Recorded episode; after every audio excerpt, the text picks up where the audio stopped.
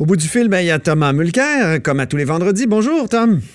Bonjour, Antoine. Alors, euh, tu me disais plutôt que tu étais plongé dans les règles du Parti conservateur pour ce qui est de la chefferie. Et tu as découvert Ben des, oui. des perles.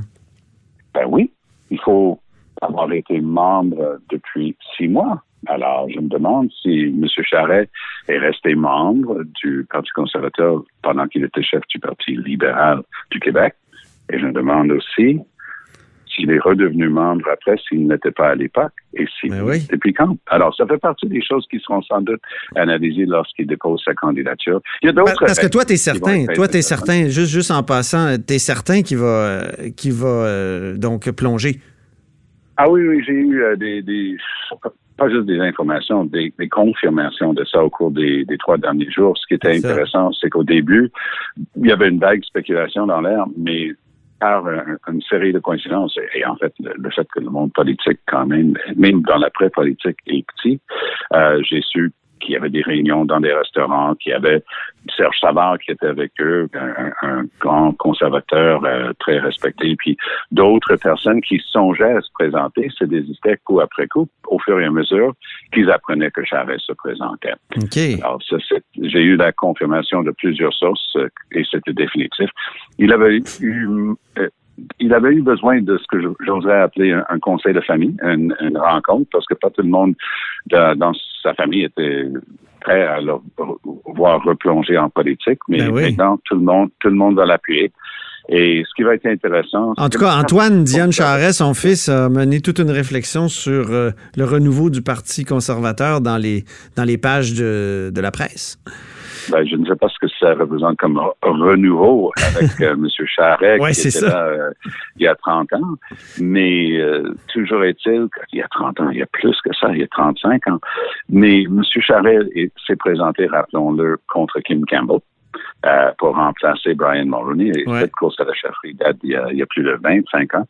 Et euh, il s'est présenté contre une femme politique solide, forte, et elle l'a gagné. Alors, j'ai hâte de voir si, par exemple, Rona Ambrose va finalement décider de jeter son chapeau dans l'arène pour s'essayer. Et si oui, ben, est-ce que M. Charret va, va voir l'histoire se répéter? Parce que c'est, elle est beaucoup plus proche du Parti conservateur d'aujourd'hui. Ouais. M. Charest sortait du Parti progressiste conservateur, qui était une autre bébête.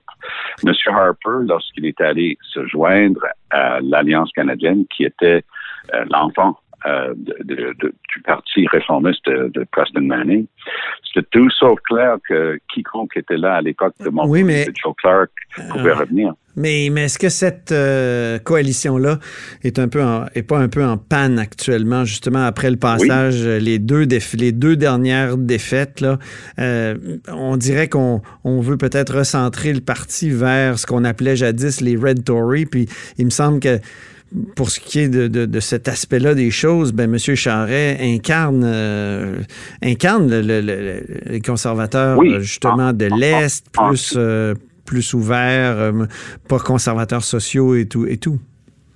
Oui, Antoine, je suis d'accord avec vous, mais en toute logique, ça serait ça, si on était en train juste de regarder le côté rationnel.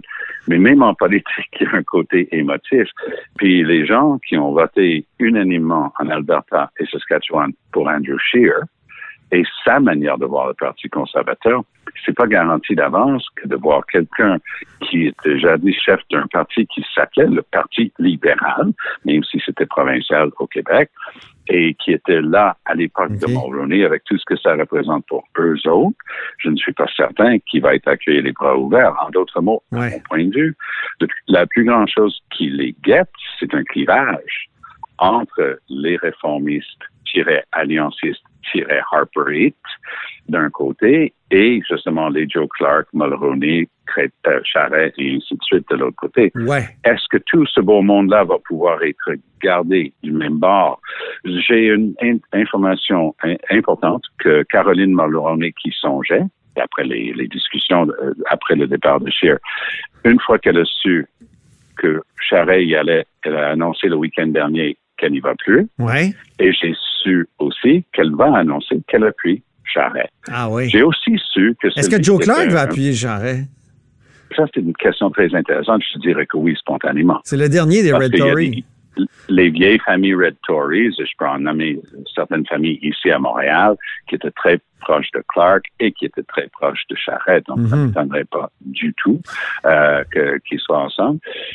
Alors, la question va être de savoir est-ce qu'il peut balayer euh, du revers de la main tous les squelettes euh, qui, qui, mm. traînent euh, depuis. Puis d'ailleurs, il y a des règles, des règles du parti qui pourraient lui nuire, d'après ce que tu as vu, pour ce qui est des enquêtes, non? Les, les, règles, la dernière fois, parlaient qu'on ne doit pas être sous enquête, on ne doit pas avoir justement des squelettes, que ce soit avec son ordre professionnel, des enquêtes, des trucs disciplinaires ou, même euh, avec la police. Alors, il va falloir qu'il ait une sorte de sauve-conduite lui expliquant que tout ce qui devait être, euh, d'après ce qu'on avait appris, avec une certaine opération de, du PAC et tout ça, tout ce qui était censé est en train d'être analysé. Euh, il y a certains journalistes qui prétendent savoir qu'on va nettoyer l'ardoise c'est intéressant comme phrase, mais j'ai jamais entendu la police dire d'avance qu'ils vont, après les fêtes, nettoyer l'ardoise sur une enquête qui a quand même euh, été conduite euh, avec sérieux depuis des années. Alors, on va voir s'il y a d'autres choses qui sont. Mais mon impression, c'est que M. Ducharret ne se serait pas senti libre de se lancer s'il n'était pas convaincu que ces histoires-là étaient maintenant derrière lui. Et on peut aussi voir que la course à la chefferie, ça pourrait être en quelque sorte, Antoine, un, dry run, hein, une pratique générale, où ses adversaires et Pierre Poilievre pour le nommer, parce que c'est tout un mono, ça, Pierre Poilievre. Alors, eux, ils vont lui garocher toutes ces affaires-là, puis il va les battre. Puis s'il réussit à s'en sortir et gagner, mais ça serait déjà évacué largement, du moins, lors de la campagne générale. Ouais. Euh, il dit qu'il n'y a personne qui connaît le Canada comme lui, Jean Charest. Est-ce que c'est euh, ton ben, impression? C'est une, une vantardise trumpesque. Hein? Il n'y a, personne Nobody knows. Canada mieux que moi. ah, ouais. En tout cas, moi, je peux vous dire que je l'ai sillonné de long en large. Il n'y a pas un petit village. Et, mes visites au Canada sont pas mal plus récentes que les siennes, mais je suis pas seul.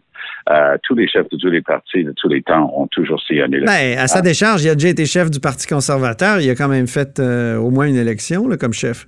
Oh oui, non, je dis pas le contraire. Mais ce que je dis, c'est que qu'ils disent qu'il y a personne qui connaît le Canada mieux que lui. C'est c'est toute une avancée, disons. Ça manque un tout petit peu de modestie parce qu'il y a d'autres personnes qui connaissent le Canada aussi. Mais ce qu'il est en train d'essayer de dire, notamment dans l'Ouest, on peut on peut comprendre qu'il est en train de s'adresser en Alberta, en Saskatchewan, en train de leur dire faites-moi confiance, on fera plus euh, comme avant. Au par ailleurs, à Toronto, je vais avoir plein de sièges. Parce que Toronto, c'est là où le bas blesse le plus pour euh, les conservateurs. Tout le monde pense du Québec, mais Harper en avait 12, il avait, je pense, 7 quand il a formé un gouvernement majoritaire. C'est pas ça la, la question. C'est la grande région de Toronto. Juste ça, c'est 44 sièges. Ben oui. Et c'était rouge à 100% Zéro NPD, zéro conservateur et évidemment zéro vert. Alors, comment est-ce que tu peux penser former un gouvernement majoritaire si on ne peut pas percer à Toronto. Donc, euh, il va y avoir euh, au cours des prochains jours des réunions très importantes à Toronto. Il y a un groupe, justement, pour reprendre votre expression, des Red Tories. Ça, pour que les gens nous suivent, les, conservateurs ont les teignes bleues, euh, les Red Tories sont un peu les, les mauves. C'est ça. Euh, c'est les, pourpres. Et ils sont des gens qui se disent conservateurs, mais ils ont toujours suivi un peu la, mouvance moyenne canadienne en faveur des programmes sociaux et ainsi de suite. merci Thomas. Il faut s'arrêter. Je suis désolé. Je, dois te, ben, je dois t'interrompre comme un goujat, puis on va sûrement en reparler. Hein? On va sûrement en reparler, notamment de ta relation avec Jean Charest. Donc, on a plusieurs belles chroniques à venir ah, ben, en 2020. si personne connaît le Canada mieux que lui, peu de gens connaissent Charest mieux que moi. oh, oh! C'est formidable. Merci infiniment. Puis je te souhaite un joyeux Noël puis une bonne année à l'avance. aussi de très joyeuses fêtes. Salut. Merci, Thomas.